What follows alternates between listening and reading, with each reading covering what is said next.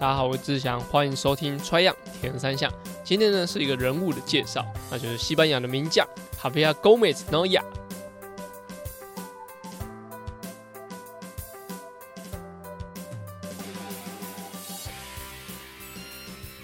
大家好，我是志祥，欢迎收听《Try 样铁人三项》。在本集呢，就是会跟大家介绍哈维亚·戈梅兹·诺亚，这是这个西班牙的选手。其实他应该算是。很早出道，那在我二零零八年开始比赛的时候，其实就是知道这个选手一直都是呃名列前茅。那他有很多事迹，其实呃是到现在都蛮多人讨论。那今天呢，就会跟呃之前在介绍细田雄一和说大，那跟 Spring Nicholas 一样，就是会讲讲他的一些经历，然后跟大家讲一下，就是为什么。但是他是一个这么让人家有印象的一个选手，那我们就开始今天的介绍。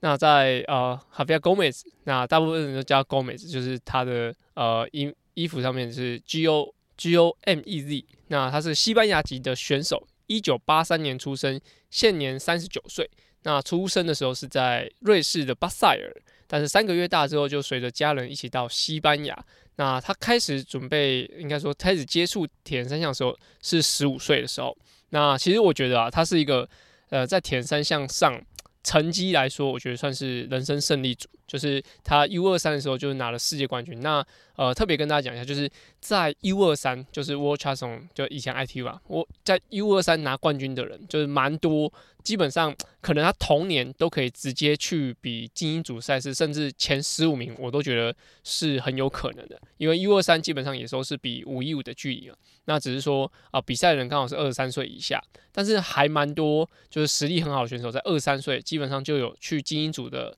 挑战的实力，像啊大小的 Brownlee 两个都是拿过 U 二三的世界冠军，那。呃，哈维亚·戈梅斯他也是在青少年，应该说 U 二三的时候就有拿过世界冠军，所以在这两个这几个选手里面，我觉得有个共同点就是，其实他们成绩起来的时候，大概都是大概二十一岁、二十二岁的时候，其实成绩就一直很好。那在二零零八年开始的时候，就是哈维亚·戈梅斯就直接拿了就是 World t r a s o n 就当时的 U I T U 的世界冠军。那当年是二十五岁，除了拿了二零零八年。的世界冠军以外呢，他的二零一零年、二零一三、二零一四、二零一五，好，后面二零一三、二一四、二零一五是连三年都拿世界冠军。那他的这个世界冠军是呃，在整个年度积分上是冠军，而他在七十点三，就两次拿过七十点三的世界冠军，那五次的欧洲的呃五一五的冠军。那也因为他有穿，他有拿过世界冠军，所以啊，在哈维亚·戈梅兹的衣服的袖子或是领口上，其实都可以看得到有彩虹的图案。那蛮多哦，呃，UCI 就是自行车的呃选手上面，其实像 Peter Sagan 啊，那还有那个呃 Cavendish，Mark Cavendish，他们都会有在服饰上都会有一个就是彩虹的。呃，颜色来辨别说他们曾经拿过世界冠军，而在 w a t c h s o n 上面其实不像啊 UCI，它是可以穿一件彩虹衫穿一整年，所以它是只能在领口或是袖口可以有世界冠军的彩虹的图案。而在二零一二年的时候，哈比亚·戈梅兹就是大家都知道，就是拿了伦敦奥运的银牌，而且他在那一年就是还拿下了就是 Xterra 的世界冠军。那呃，以 Xterra 这个赛事来说，目前我知道的就是以 World t r a s o n 赛事有拿过奖牌啊，跟着是奥运赛事有拿过奖牌，然后又在 Xterra 的世界锦标赛又拿过第一名的人是除了是 Javier Gomez 以外，还有上次有跟大家介绍过，就是东京奥运的铜牌男子铜牌是 Hayden White。他也是呃有拿过奥运的奖牌，然后也在 Xterra 里面拿过第一名世界冠军。那另外还有一个大家很熟，就是女生的 Florida Dovi，她也是呃在东京奥运拿过金牌，然后在 Xterra 拿过呃第一名这样子。所以呃以刚刚讲的三个选手，只有 Florida Dovi 是奥运金牌加世锦赛 Xterra 世锦赛的第一名。所以啊其实以 Xterra 来说，如果说当年的呃，应该是越野，或者说越野车，或是跑越野跑的路线，其实不是那么难。然后加上可能游泳的部分，呃，可能浪比较大，或是游泳的部分是大家比较没有那么厉害的话，其实都还蛮有机会。就是你当年的 World Champion 的冠军，假如来挑战，那你有一些越野的基础，其实都有机会可以拿下第一名。因为啊，这个比赛的时间可能大概两个半小时到两个小时四十分。那以这个时间来说，World Champion 的选手是游刃有余，而且他们的应该说短距离的能力也是很好，所以他们可以拿下啊，可能奥运的比赛，又可以拿下 Xterra 的赛事。所以呃，加上这几个。呃，选手，比如说弗拉多维，他是百慕达选手；那 Hayden w i l 是纽西兰；那 Gomez 是西班牙的选手。所以他们几个其实，在国家的原本的越野的程度，其实就算不错。所以他们跨界来比赛的时候，其实都有蛮不错的成绩。那就会呃，刚刚讲的就是后面 Gomez 是奥运的银牌嘛？那我跟大家分析一下，就是他的三项到底有多快？就是就就我以前呢知道。他的游泳能力啊，应该会落在一千五百公尺，应该落在十五分四十秒左右。那时候是一个应该是闲聊，或者说看到其他教练分享说，哈维亚戈梅兹可能有十五分四十秒的这个实力。但是确实在呃游泳池的成绩上，我没有特别查到说他可以有多快。但是就是十五分四十秒，我觉得是有可能，因为他们在比就是奥运。距离五一五的时候，在一千五百公尺游泳开放水域的时候，都可以有到十六分四十左右。所以一分钟的差距，如果是以游泳池，那可能水温是固定，那游泳池的呃水道绳啊，什么浪是比较少的，那加上又可以转身，其实我觉得有十五分四十秒是很有机会的。而且他之之前在呃哈比亚哈比亚宫妹子在之前国家。的西班牙国家的游泳比赛里面，好像有拿到就是全国那种全国锦标赛等级的第九名，所以以游泳实力来说，我觉得哈维亚·戈梅兹他是非常非常强劲的。就是如果是在窝创赛事，基本上大概前五个上岸都可以看得到，就是哈维亚·戈梅兹他的身影。那以单车的话，其实就没有很客观的一个数据，比如说他可以用 FTP 时间踩多少啊？但是呃，以自行车的项目来说，哈维亚·戈梅斯很少会掉队。虽然说，呃，不像当就是他当代的一个一些竞争对手，像布朗利兄弟的脚踏车那么强势，可以在啊集团里面一直做攻击，或者说一直逃脱这样。但是哈维亚·戈梅斯都可以跟在集团里面，然后下来还有跑不错的跑步能力。所以我推估，就是以之前布朗利大布朗利 Alex Brownlee 他的呃。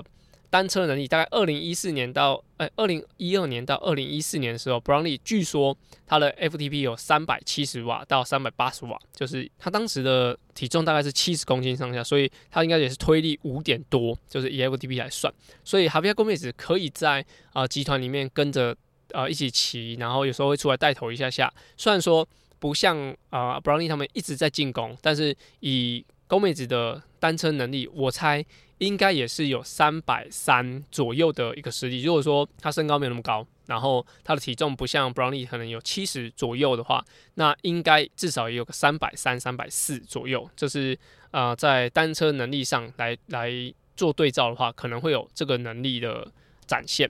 那到跑步的话，那其实也没有哈比亚戈妹子她实际跑田径赛的成绩，但是我们。可以有找得到，就是 a l i s t a Brownlee，就大 Brownlee，他在应该算是二零一一年吧，就是在伦敦奥运前，他的有一个跑超长的十 K 的测验，应该说比赛，那当时他拿第二名，是可以跑二十八分三十二秒，就是这是 a l i s t a Brownlee 可以拿到的，就是可以跑出的成绩。那如果换算成 Gomez 的成绩，因为伦敦奥运的时候，啊，Gomez 只输了 a l i s t a Brownlee 十一秒，好，给你加十一秒进去，假如说十 K，那。整个整个算下来也是二十八分，可能四十四左右，但是呃可能会有点落差。那以田径赛来说，那以公米子的成绩一定是可以跑在二十九分以内的。所以呃以台湾的十 K 的成绩，许基胜老师是二十九分四秒。所以以一个田三项的选手，然后来去比单项的话，其实呃是可以直接跑的比我们台湾的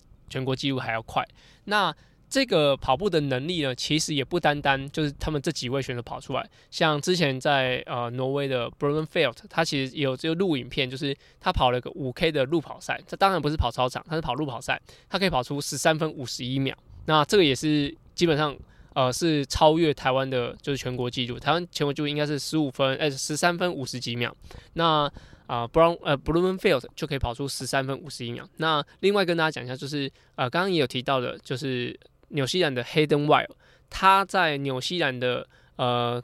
全国的比赛，我记得他有一次跑过呃全国的第一名，那他当时可以跑十三分二十九秒，所以以田三项的选手单项能力来说，虽然说不能像啊比如说真的是奥运金牌的那种田径选手那么快，但是其实他们在啊三个项目来说，在很多国家，不论是日本或者说在台湾或是亚洲的成绩。都是基本上比单项选手还要强非常非常多，所以这是呃高妹子的一些基本能力，所以呃她有这些能力才有办法让她在啊伦敦奥运拿下银牌，那拿下五次的世界冠军。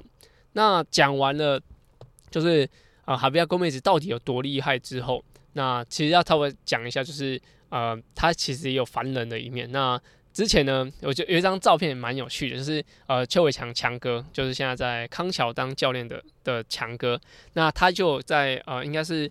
二零一一年的世锦赛，那那一年应该是在北京做一个总决赛，那他是用 U 二三的身份去去参加这个世锦赛，然后因为他们是住大会的饭店，所以他们会在饭店里面遇到 Javier Gomez 啊、a l i s t a Brownlee 这些非常知名的选手，那就有一张照片，就是诶强哥就跟 Javier Gomez 合照。那其实两个人看起来呢，就身高没有差很多。那我因为我印象中就是强哥大概身高是一七一一七零到一七一左右。那现在的 Wiki 就是维基百科上面，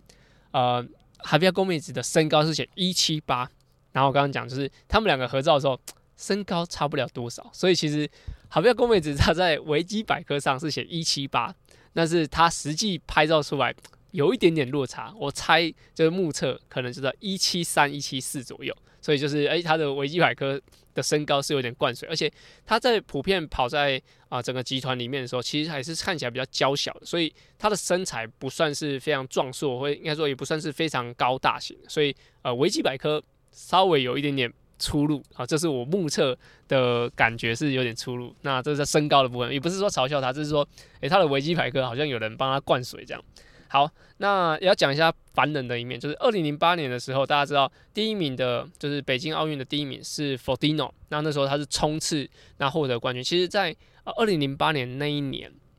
卡比亚戈梅子有很大很大的呃机会是可以拿下奥运金牌，就是呃北京奥运金牌，因为他在当年。就是很多赛事基本上都让他拿冠军，然后他最后是以第四名，就是八秒之差，差第第三名八秒之差获得第四名，连颁奖台都没有。但是当时大家就是，其实那个路线就上上下下，其实对 Gomez 来说其实算是蛮有利的。那呃，最后他们是四个呃五个选手一起冲终点，那只有 Fortino 冲了第一名嘛。那哈维亚·戈梅斯当时呢，其实就被人家诟病说，其实他的呃冲刺的速度是相较比较差的。这是二零零八年的时候。那我这边在资讯栏附上一个连接，是他在二零一五年的时候，反而是在冲刺的时候，就是他跟呃 Jonathan Brownlee，他在两个冲刺的时候，呃，他应该经过了五年左右的训练，因为我在。二零零八年之后，其实看很多报道，就是说啊，哈菲亚戈妹子就是一个呃速度，呃应该说耐力很好的选手，他是没有什么速度可言的。他在最后冲刺是基本上被人家宰爆这样子，所以他在有些访谈有讲到说，这是他他知道他这是他的弱点，就是尤其是跑步最后的冲刺，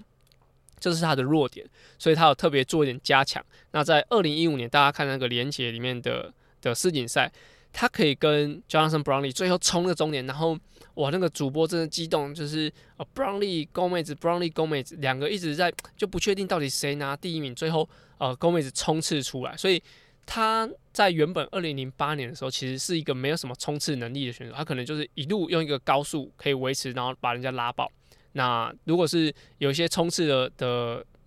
终点的比赛，他从大部分重熟，但是事隔七年，就二零零八年到二零一五年之后，他变成一个是一个很会冲刺，就是最后冲终点的一个选手。所以虽然说我这样讲说他有反人的一面，就是他原本速度不好，但是其实他在经历了五六年的努力，那他有把这个部分给加强起来。而且其实练速度这件事情，对于一个长距离选手来说，不是那么的有经济性。大家知道就是。三个项目了，就是你都觉得游泳练习没有什么，就是经济性的，那你怎么还会去做一个，就是为了可能最后十秒、二十秒可以战胜人家的一个冲刺？所以在当时，我觉得啊，我知道了高妹子她的弱项之后，其实我我都知道了，应该他对手都知道，但是他有针对这个东西做努力。那所以二零一五年就是知道，其实他把这个能力补起来，我就觉得哇，当时我觉得非常非常敬佩他，所以觉得哇，如果你针对一个弱项做加强的话，是一个呃多么可敬的一件事，而且重点是大家都不知道，大家都知道你的弱项，然后你把它加强起来，就是非常恐怖的一件事情。那讲完了二零零八年的冲刺就是失利之后，那讲到二零一六年，其实就是在奥运的前六周，那在呃大部分二零一二年比完赛之后，呃呃，哈维亚·戈梅只是获得银牌嘛，那前面就被大布朗利、小布朗利夹攻，所以他是获得第二名。那在里约奥运的时候，其实他的状况都一直都还蛮好的，而且这个路线啊，或者呃天气状况，其实大部分人都不太看好阿里斯·布朗利他们可以继续有获得好的成绩，因为呃里约实在太热了。那哈维亚·戈梅斯反而在热的部分不是说呃那么的。应该说那不是他的弱项，反而是呃布朗利他们的弱项是在热上面，所以在蛮蛮多人在二零一六年的赛前呼声对于哈比亚·戈梅子是非常非常高，就是他有没有机会可以从银银牌翻成金牌这样，但是非常不幸的在啊奥运的前六周，在一个单车训练结束的时候，据说当时的速度只有时速十五，那哈比亚·戈梅子就摔摔车了，然后摔断了他的左臂的桡骨。骨头，然后移位加上骨折这样子，那也因为二零一六年的哈比亚戈梅斯退赛，所以当年的啊奥运上面是有补上另外一位西班牙选手参加这场比赛，所以等于他六周前一个夺冠大热门就这样摔车摔掉。那在后后续的话，他在手上有多刺一个刺青，算是呃不论是做一个纪念，或者说有一个呃把它封印起来吧，就是受伤的地方把它封印起来。所以嗯，在二零零八年冲刺。可能就是弱，就是弱项的部分啊，被人家就是反超，然后只获得第四名，没有一块任何一块奖牌。那二零一二年的时候，有非常强势的 Brownlee 兄弟，地主的 Brownlee 兄弟，那只获得银牌，虽然银牌已经非常非常屌了，那是在二零一六年的时候。就是连战连出出赛都没法出赛，无无法出战啊，那就这样结束了他的奥运的的比赛，二零一六年的比赛。那特别跟大家讲一下，就是呃刚刚讲到西班牙补上一个新的选手可以参加，就是奥运的的这个名额。那在二零一六年的比赛以前呢，其实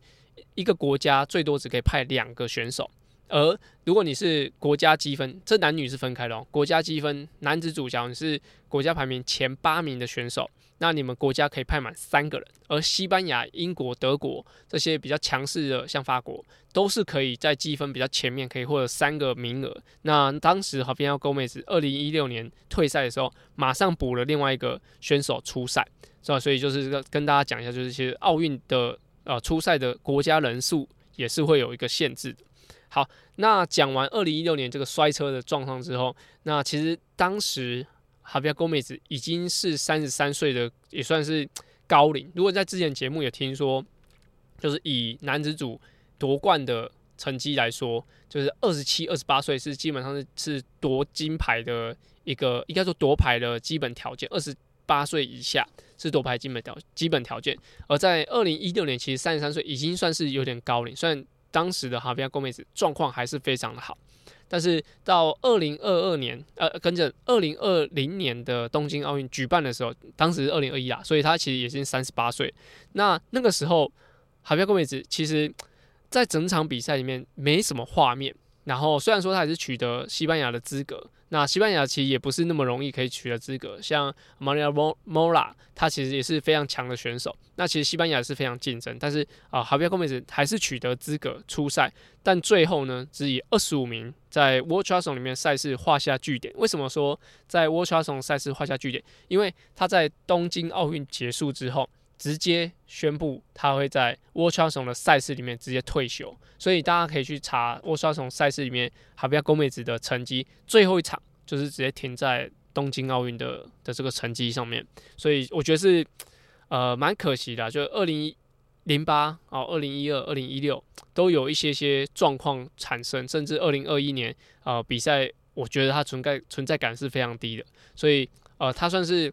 呃，在各个应该年度比赛来说，算是表现的很好，但是在呃一些大比大型比赛的时候，感觉都好像运气差了一点点，所以这是我目前看到呃这一位神人，我觉得比较可惜的地方，因为他的各个项目、各个能力，其实在摊开来再跟大家比较来说，我觉得前三绝对没问题。但是啊，有这么多届都出了一些状况，所以我觉得他大赛来说真的是比较不幸一点点。那近期呢，他就是以长距离的的赛事为主。那近期大家知道，就是这两年都是因为疫情影响 （COVID-19），所以他原定今年要在 St. George 出赛，但是在赛前他就确诊了，而且他的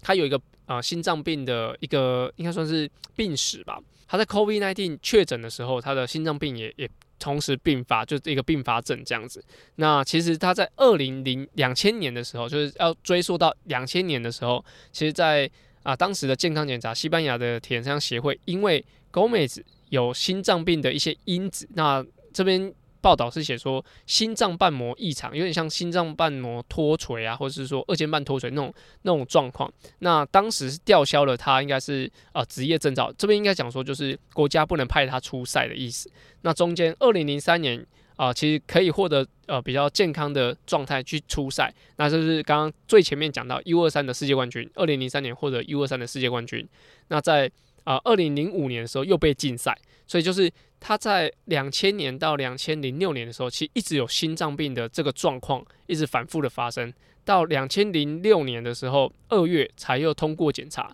才可以啊正常的出赛。一直到最近大家知道这个状况。那呃，为什么提到心脏病？是因为在 COVID-19 确诊的时候，他我记得他讲说他第二次确诊了。那他在确诊的时候，其实他伴随着他的心脏一直有很大的负担，一直觉得非常不舒服。所以呃，即使是这么强的人。他其实心脏就算呃有点状况，其实国家协会还是会不让他出赛，甚至他自己比赛都会有一些风险。那特别跟大家讲，就是以心脏病来说，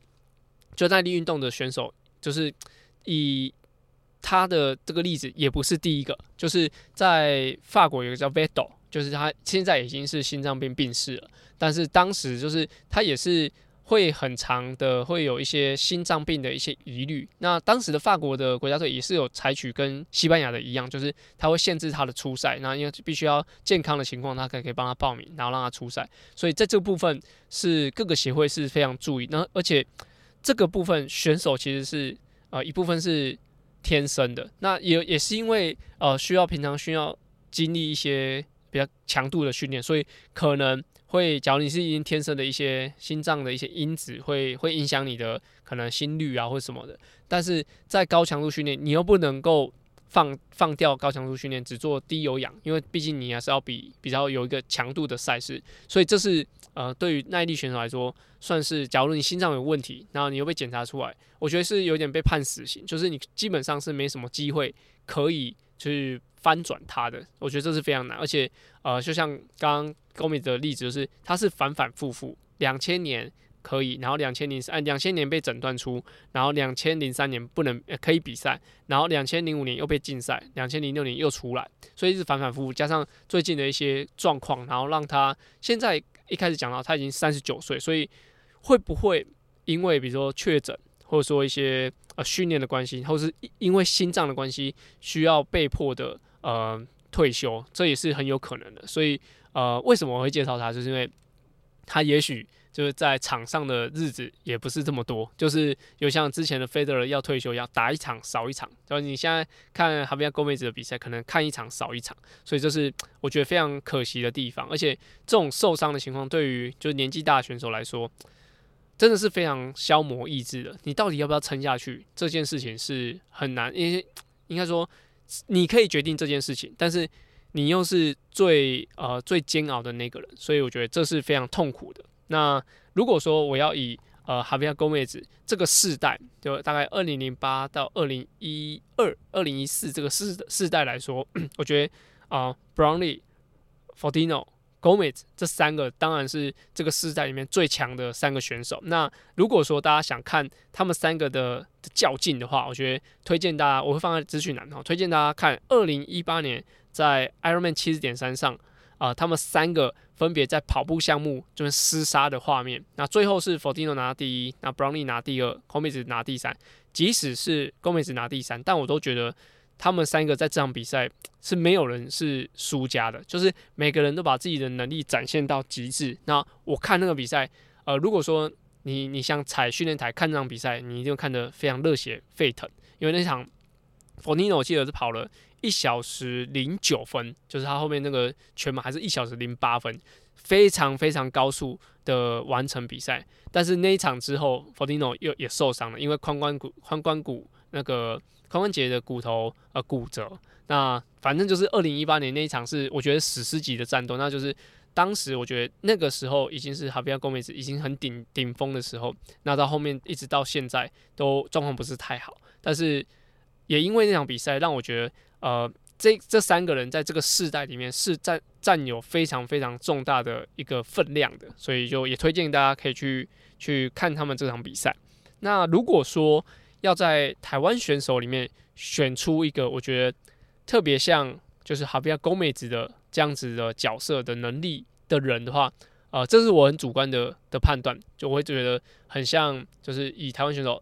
以前的一个学长王浩翔，就是他会非常像哈比亚宫美子的一个状况，就是不论是游泳能力，对浩翔翔，我记得他以前也说他可以游十六分二十还是十六分半吧。就是游泳池一千五百公尺，然后跑步也据说可以跑到三十一分，就是他在游跟跑的能力是非常强的。然后单车就是可以在集团里面做，就是比如不不论是躲风啊，或者说在里面做作战，就是储存体力，最后跑步。但是呃，跟刚刚前面讲一样，就是可能一些大型比赛，比如全国运动会，或者说全国哎大专运动会。在浩翔学长的身上也是会看到，就有点像高妹子这样，就稍微欠缺一点运气。所以，如果以我的呃认知比较来说，呃，我觉得浩翔学长是非常像哈比亚高妹子的。那这个是我非常主观的一个判断。如果说呃你知道这一位选手哈比亚高妹子，西班牙的哈比亚高妹子，那也可以跟我分享说，你觉得台湾哪一位选手是呃跟他是非常非常像的啊？另外，我最后补充一个，就是在二零一三年的时候的哈比亚高妹子。获得了阿斯图里亚斯亲王的体育奖，那这个是在西班牙里面的一个呃奖项，有点像是大家不知道，就是英国的莫法拉，其实叫被女王就是呃封为一个尊爵吧，传一个爵这样，就是它是一个公爵，就是呃在西班牙也有一个这样子的的奖项是可以被就是诶。算是票选出来的，那它有分体育奖跟什么艺术奖，跟可能文化奖或是和平奖。那哈比亚·贡梅子是有入选，他二零一三年入选，应该也是因为二零一二年的伦敦奥运，然后获得银牌之后，然后才让他成绩才被呃票通过票选，然后才才获奖这样子。那在这个体育奖里面，也有像是 F1 的阿隆索。然后网球的拿到都都有获得这些奖项，那其实这是非常不容易的一个奖项，因为它的奖项有分很多的的族群，那它也有分就是体育奖，那这是需要各界去票选的。那哈比亚公美子就有获得这个亲王奖，这样子就是算是蛮厉害的认证啊。对，就是以上就是我对哈比亚公美子的一些介绍跟我的认识，甚至我觉得是。呃，会介绍这个人物，就是其实我对他是一个敬佩，跟把他当一个偶像，所以我觉得他的故事是很适合介绍给大家的。那大家也可以搜寻他过往的比赛的的经历啊，什么，就是他是个我觉得算是很帅气的一个选手，然后很内敛，那实力又非常好，对啊，这是我我眼中的哈比亚戈梅斯。也许大家可以用 IG 或者说呃用 Apple Podcast 的留言跟我说，其实你们对啊哈比亚戈梅斯的一些想法。好，那。本集的就是专题，算是算是哈比亚戈梅子的介绍，那介绍到这边，那我们进入我们下个单元，叫做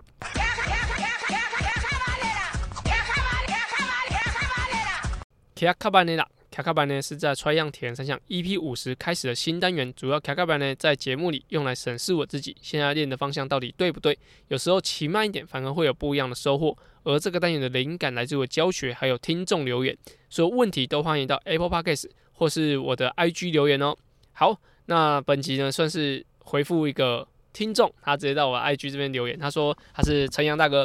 诶，志强教练好，常听三项玩不完都听到停播了。对他想请问一下，UCI 的规定，单车可以使用碟轮吗？那可以用三铁车吗？是不是休息吧有长度的规定？游泳可以使用防寒衣还是福利裤吗？那他有听我的子节目 Try 样，还有小小建议就是讲话可以慢一点。我们会听得更清楚哦。好 p a 就是有时候我自己讲，我会讲的越来越急。那我已经尽量控制。那我在后面几速也会啊控制一下我这个语速。我有时候会觉得，如果讲太慢，好像会落拍落太长；但是讲太快，的话，又会让大家听感觉很紧凑，那我就会尽量调整一下，让大家听得比较清楚一点。那我回答上面的问题就是。UCI 里面单车可以使用碟轮吗？我不晓得，就是那时候我在讯息有回回答陈阳大哥，就是我不晓得是要问 World Trust 还是 UCI。那好，那我们就以 UCI 来回答。UCI 的计时赛可以用碟轮，但是公路赛我记得是不行用。那可以用山铁车吗？UCI 的赛事都不可以用山铁车，但是 World Trust 的赛事，除非是 Long Distance 才可以用三铁车，或是说 p a l a s o n 就是深藏奥运才可以用三铁车，不然的话。在精英组赛事，甚至应该是轻诶分龄组都不能用三铁车。那休息把是不是有长度规定？如果是 UCI 的话，就是还是会有计时车的呃休息把的长度规定。但如果是 World Trust 的话，在二零二三年现在是完全不能用休息把的，除非它是 Long Distance，就是长距离的赛事。但是在精英组五一五的部分，五一五以下的部分是完全不能可以用休息把。那游泳可以用防寒衣还是浮力裤吗？呃，游泳的话，就是以 World Triathlon 赛事来说，游泳是可以穿防寒衣，但是是要呃水温十九点九度含以下这样子才可以穿防寒衣，然后是大会公告。那我不确定说可不可以穿福利裤，因为大部分你要穿防寒衣的话，一定会穿有袖，然后就是呃应该长袖，然后连身的这样子，这样子会比较有福利。那如果是窝穿种赛事，我不确定可不可以穿福利裤。但是如果是它有限制，比如十四度以下，限制一定要穿防寒衣的情况下，穿福利裤就不行，就是一定要穿防寒衣。然后应该也是要全身就是有袖的防寒衣才可以参加比赛。所以这是呃在 w a t c h s o n 还有 UCI 上面的一些规定。好，不晓得有没有回答到，就是陈阳大哥，就是我在讯息有回答他，但我发现有一点点就是呃各讲各话，所以我这边再特重新说一次。好，那大家听到这一集的时候的时候，其实是周四的，应该下午以后，因为我是基本上录完才直接上，那真的是非常忙碌，就是那种呃轰炸式、轰炸式的，就在年前有很多事情要处理，就是我呃台东小铁人的训练营嘛，需要赶快处理东西，然后一些东西要发包干嘛，所以基本上真的是。抽挪不出时间，而且呃想要好好的深入研究哈菲亚·戈梅兹这个人，然后介绍给大家，所以其实又做了很多的呃 review，然后看一下他之前过往的一些事迹，这样，所以我觉得呃拖到时间很不好意思。那下周的话，我会回到脏话，我我原本就是会想要安排一些访谈的内容，那希望在下周的节目可以让跟大家介绍到。那接下来农历年大家吃饱睡好，那就新年快乐，明年见哦。跟着下礼拜见哦，拜拜。